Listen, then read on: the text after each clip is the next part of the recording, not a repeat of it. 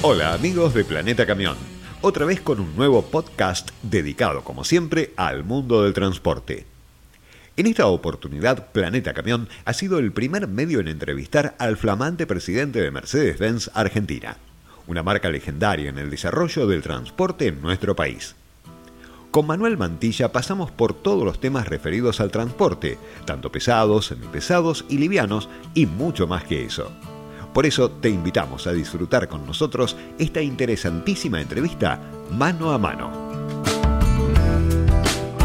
Para nosotros es un gusto, Manuel Mantilla, que, nos recibas aquí en la flamante Casa de Mercedes como flamante presidente de Mercedes-Benz Argentina, este, siendo un lunes. Muchísimas gracias. Bienvenidos.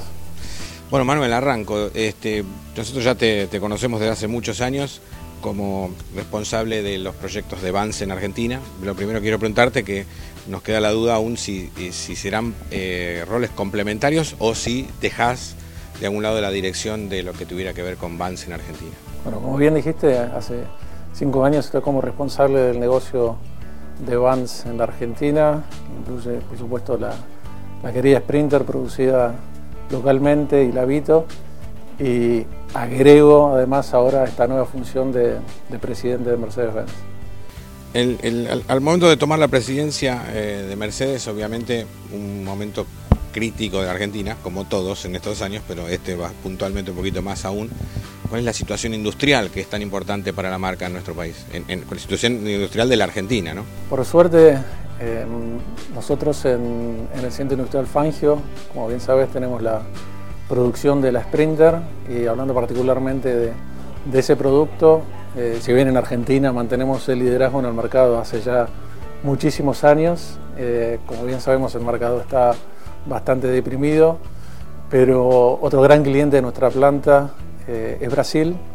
Este año Brasil realmente tuvo un desarrollo en el mercado muy positivo y eso ayudó y contribuye a que podamos mantener nuestra planta a plena capacidad con, con, dos turnos. Si bien el año pasado logramos exportar nuestro producto a Estados Unidos, lo cual habla de la calidad que está saliendo de, de nuestra planta y nos tiene muy orgullosos. Ese programa de exportación terminó y hoy la continuidad de la capacidad y, el trabajo se mantiene gracias también a, lo que te comentaba respecto a Brasil, que está funcionando muy bien.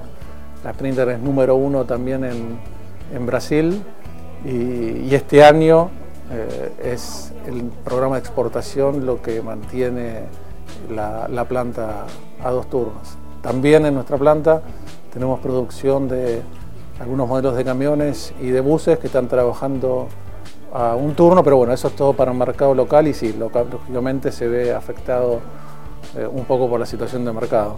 ¿Cuál es la situación de, Vito, que no se fabrica más en Argentina a cambio de la Chelo? Digamos, ¿Cuál es la situación de cada uno de ellos actualmente? Aquel que quiera comprar una Vito y aquel que compre una Chelo sabiendo que viene de Argentina, ¿no? ¿Cómo, cómo es el tema industrial? La Vito fue un programa de producción que comenzó hace algunos años en donde el principal mercado eh, era el, mercado brasilero. Lamentablemente por las situaciones que tuvo Brasil antes de este año, eh, tuvo una, depresión muy grande eh, y los volúmenes de Vito nunca pudimos llegar a, cumplir con las, con las cuotas necesarias para poder justificar un, programa de producción en, en, Argentina. A pesar de eso, en el mercado argentino la Vito sigue siendo muy exitosa, estamos número uno también en el segmento, pero claramente con un solo mercado no se justifica la, producción local. No obstante, estamos eh, manteniendo la comercialización del habito y la continuidad del suministro va a venir de la planta que tenemos en, España. Así que desde el punto de vista comercial hay Vito, hay para rato. Eh, el achelo, como bien dijiste, es un producto que empezamos a, producir recientemente, eh, producto urbano eh, también eh, venía de Brasil y ahora tenemos con, estamos con producción local. Bueno, habla del gran abanico que tenemos también en, los vehículos comerciales, en el segmento de camiones, eh, con dos versiones del Chelo producidas localmente.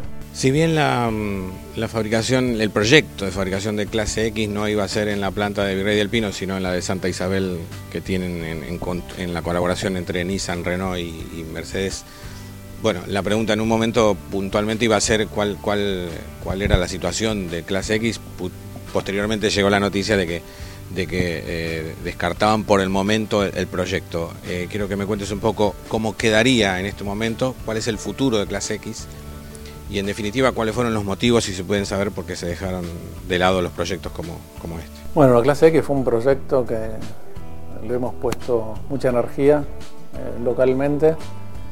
lamentablemente, y sabes que es, el resultado de una cooperación con, con Renault Nissan y el resultado de esa cooperación no tuvo una factibilidad económica positiva, con lo cual se decidió eh, cancelar el, proyecto eh, de fabricación local. Y ese es el estatus actual. Eh, hoy por hoy no hay ningún plan para traer la clase X desde Barcelona. Quizás haya, pregunto esto este, porque coincidieron los tiempos, ¿habrá tenido algo que ver eh, de alguna forma la situación personal del presidente del grupo Renault Nissan, Carlos Gon, puntualmente con el, eh, eh, digamos, que se haya dejado lo del proyecto o no contribuyó para no, nada? No, no, no, esto, digamos, excede las personas, es un análisis estratégico y, económico de un proyecto que no tiene nada que ver con la situación personal de ninguna persona en particular. Recién mencionabas Sprinter y viene Sprinter nueva. Quiero que me cuentes un poco si se puede saber cómo será la Sprinter nueva para y si hay de alguna manera otros modelos para otras aplicaciones más allá de las que ya conocía el mercado. Bueno, bien, la, Sprinter, de vuelta la vamos a tener, ya es la tercera generación de Sprinter fabricada en, Argentina, se lanzó el año pasado en Europa, ya es éxito de ventas allá, por supuesto vamos a, a continuar con la producción acá en Argentina, el lanzamiento está pensado para algún momento del último trimestre de, este año, una Sprinter totalmente renovada. Eh, las versiones van a ser, por ahora van a ser las de siempre, quizás tenemos alguna sorpresa ahí que todavía no te puedo contar. Y bueno, muchas innovaciones y, nuevo, nivel de equipamiento, en fin, hay hay mucho, mucho para hablar de la Sprinter. Eh, como dije, nosotros somos líderes y, una de las grandes razones es el excelente producto que tenemos, pero para mantenerse líder siempre hay que estar un paso adelante desde el punto de vista de la innovación y la nueva Sprinter no, no va a ser una excepción. Manuel, sabes que a, nivel global eh, la tendencia es la desaparición del diésel y ya muchos, eh, muchas este, compañías automotrices están pensando una solución a mediano y quizás hasta corto plazo, porque eh, viene mucho más rápido de lo que se esperaba. Algunos incluso están lanzando camiones en Argentina a gas, que obviamente se relaciona con el petróleo, pero según Mercedes el futuro del camión es eléctrico. Teniendo en cuenta cómo es la plataforma energética de la Argentina, ¿cuál es la previsión que tiene Mercedes sobre el camión del futuro en Argentina?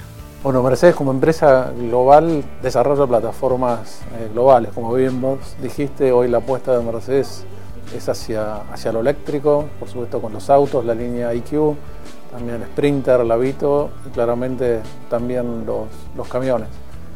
Quizás eh, hablar prematura, hoy sería un poco prematura hablar de cuál va a ser la, en, Argentina, cuál va a ser el camino de la, digamos, energético de los, de la, del funcionamiento de los motores, pero hoy Mercedes está yendo por el camino eléctrico. Yendo para el lado de los camiones, que puntualmente lo que más nos compete, si bien todo el resto es tan importante como el camión, eh, eventualmente con el lanzamiento de hace menos de un año de, Actros llegó en el momento, quizá hasta yo diría entre comillas menos indicado, porque posteriormente vino una fuerte devaluación, un vehículo que viene de Alemania. Eh, la pregunta es, ¿por qué vino primero a la Argentina? el Actros y no a Brasil teniendo un mercado tan grande, sabiendo que hacen un Actros reformado, más tropicalizado? ¿Por qué no llegó primero allá y sí vino a la Argentina? Bueno, nosotros estamos trayendo el, Actros de Alemania, el nuevo Actros, un camión espectacular. Eh, y una de las grandes ventajas que tiene nuestra línea de camiones, además de ser súper amplia, es que cada modelo a su vez ofrece una gama de posibilidades eh, bastante grande y encontramos en el portfolio que ofrece Alemania en el nuevo Actros las ejecuciones específicas que necesitamos para el mercado argentino que son distintas de las que, se, las que necesita el mercado brasileño. Entonces, eh, para el lanzamiento del Actros se priorizó cuáles son las necesidades del mercado argentino y la solución se encontró en, lo que ofrece la gama de productos fabricada en Alemania. En términos financieros, eh, ¿cómo afrontan o cómo afrontaron y cómo afrontarán un vehículo que es eh, netamente alemán, que viene en dólares, las herramientas financieras que necesita el transportista? ¿no? ¿Cómo, ¿Qué le ofrecen y cómo tienen que ir renovándose o actualizándose respecto a eso? Bueno, claramente la pata financiera eh, es uno de los grandes desafíos que hoy tenemos en, el mercado argentino. nosotros tenemos nuestra financiera de marca, Mercedes-Benz Financiera, con planes que intentamos que sean lo más competitivos posibles. Eh, el mercado está bastante deprimido de camiones, ustedes conocen las cifras, quizás mejor que nosotros, 50% eh, abajo versus el, año pasado, pero bueno, siempre hay distintas herramientas que ofrecemos eh, para que nuestros clientes puedan acceder a los camiones, al Actros y a todo el resto del portfolio. Y bueno, no solamente tenemos la financiera, sino también el, el, plan de ahorro que hoy está siendo una opción bastante interesante. Si bien eh, la importancia de la red es vital, eh, puntualmente para lo que tenga que ver con vehículos comerciales, algunos concesionarios en el 2008 han ido desapareciendo. Quería preguntarte o que me cuentes puntualmente, eh, primero, cuál es la situación de la red, si vendrán nuevos concesionarios y cómo se fueron ayornando tecnológicamente para la llegada justamente de Actros y Arox digamos, mantener el nivel de calidad de atención, calidad de servicio de la marca eh, requiere eh, un grado de compromiso con la calidad y, de estar constantemente buscando eh, nuevos niveles de desafío, si se quiere. Eso es un poco de lo que nosotros en conjunto con los concesionarios trabajamos. Yo hablaría más de una renovación de la red. tenemos concesionarios que están con nosotros hace más de 50 años tenemos funcionarios nuevos. Creo que siempre saludable tener eh, ideas frescas y, distintos puntos eh, de vista. estos cambios que se requieren eh, son tecnológicos en la manera en que atendemos a nuestros clientes y quizás impulsados por productos completamente nuevos como son el Actros y el, y el Arox, hacen justamente que se requiera una preparación, una capacitación constante, eh, no solamente en el área de ventas, cómo vender ese nuevo producto, pero quizás y más importante en el área de, de postventa. Eh, la capacitación es constante, más allá de los, de los nuevos productos, porque justamente a veces en, la red tenemos eh, dentro de los mismos horarios rotación de nuevo personal y Mercedes con el centro de entrenamiento está constantemente manteniendo la, el nivel de excelencia en la capacitación eh, hacia, hacia los concesionarios em, disponible, ¿no? porque justamente nuevos productos, nuevas tendencias, nuevas demandas de los, de los clientes eh, nos ponen una presión muy alta, pero bueno, las herramientas están ahí y en conjunto con los concesionarios eh, logramos poder ofrecer este nivel de servicio. ¿Qué este, previsión tenés? ha sido un 2018 ha sido muy bueno para Mercedes porque ha liderado en todos los segmentos en los que participó. De alguna manera, eh, quiero que me digas cuál es la previsión que tenés para este año tan complicado y si esta super cosecha ha impactado en la venta de camiones puntualmente en la marca o no, como se esperaba. A ver, el 2018, como bien dijiste, terminamos eh, número uno en todos los segmentos, en autos, utilitarios, camiones, buses.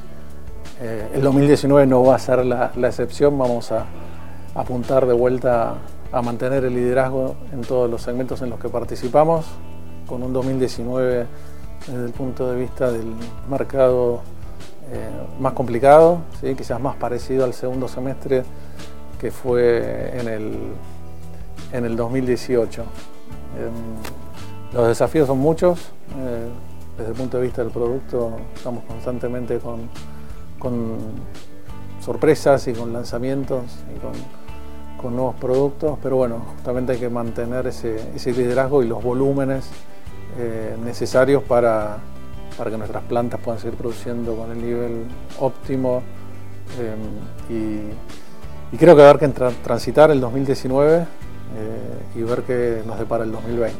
Por último, eh, sos el eh, primer presidente argentino después, nada menos que de Juan Manuel Fangio, desde que Mercedes-Benz llegó a la Argentina. En el, en el medio argentino-argentino, nada. ¿Qué, ¿Qué significa para vos las dos cosas, no? De alguna forma, ser presidente como fue Juan Manuel Fangio y ser un presidente argentino de una empresa alemana. Bueno, Juan Manuel Fangio es una leyenda, es, es, un orgullo que haya recorrido con, la marca Mercedes y, para mí, por supuesto, ser eh, un argentino, el primero después de Fangio, eh, trabajando y siendo el presidente de esta gran marca también es, un orgullo, pero un poco habla de la trascendencia global que tiene nuestra, nuestra marca eh, y, la presencia que, ya dejó de ser centralizada quizás tanto en Alemania. Bueno, yo soy la prueba viviente de que, Mercedes es realmente una marca global y es un desafío que tomo con, con mucho orgullo y con, con un montón de ideas y ganas de hacer cosas para el futuro. Bueno amigos, así cerramos un nuevo podcast, en este caso junto al nuevo presidente de Mercedes-Benz Argentina, Manuel Mantilla. Recordad que nuestro programa de televisión Planeta Camión estrena cada martes 20 y 30 horas en la señal de cable El Garage TV. También podés encontrarnos en nuestro canal de YouTube en nuestro sitio web planetacamion.com.ar y en todas las redes sociales. Y recordad que nuestra revista la podrás adquirir en todos los kioscos de diarios del país en cada edición bimestral de Planeta Camión. Será hasta el próximo encuentro en los podcasts de Planeta Camión. Saludos.